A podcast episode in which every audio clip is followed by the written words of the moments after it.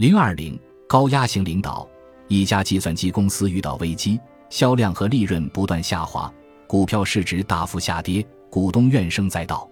董事会任命了新的首席执行官，他素有扭转乾坤的盛名。他从削减岗位和部门入手，坚定不移地推行本来早几年就该实行的政策，公司至少在短期内得救了。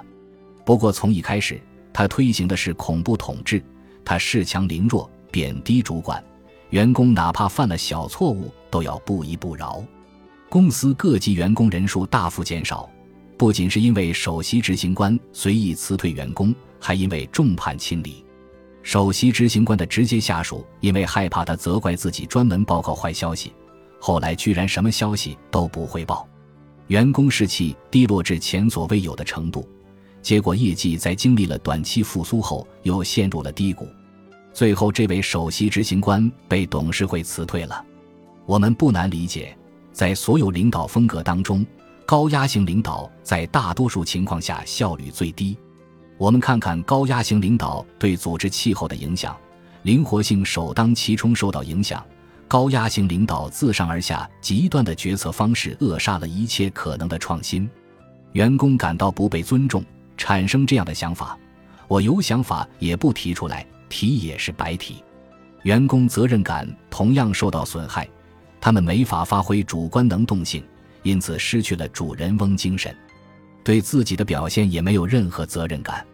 有些人甚至产生了怨恨心理，认为我才不会帮这个混蛋。高压型领导还破坏了奖励制度。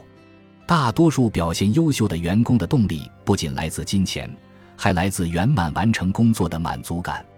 高压型领导损害了员工的自豪感。本来把员工的工作与公司宏大的共同使命联系起来。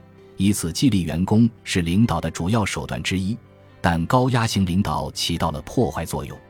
高压做法损害了员工对公司目标认识的清晰程度以及投入程度，员工对工作不再尽心尽力。他们想，做好做坏又有何干？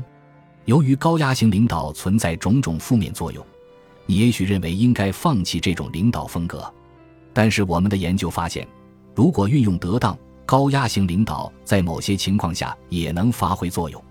某家食品公司陷入亏损，一位部门负责人被委派扭转局面。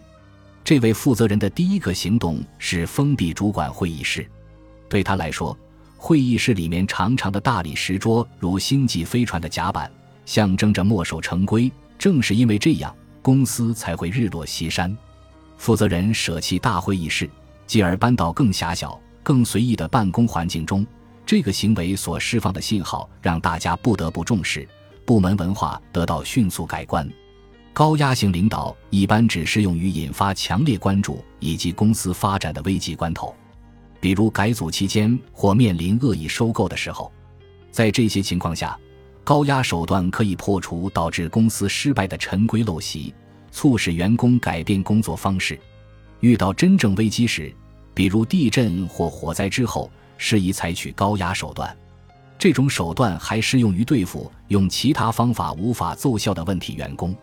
但假如领导者仅仅依赖高压手段，或者在危机过后继续使用，长期忽略下属的士气和感受，就会带来灾难性的后果。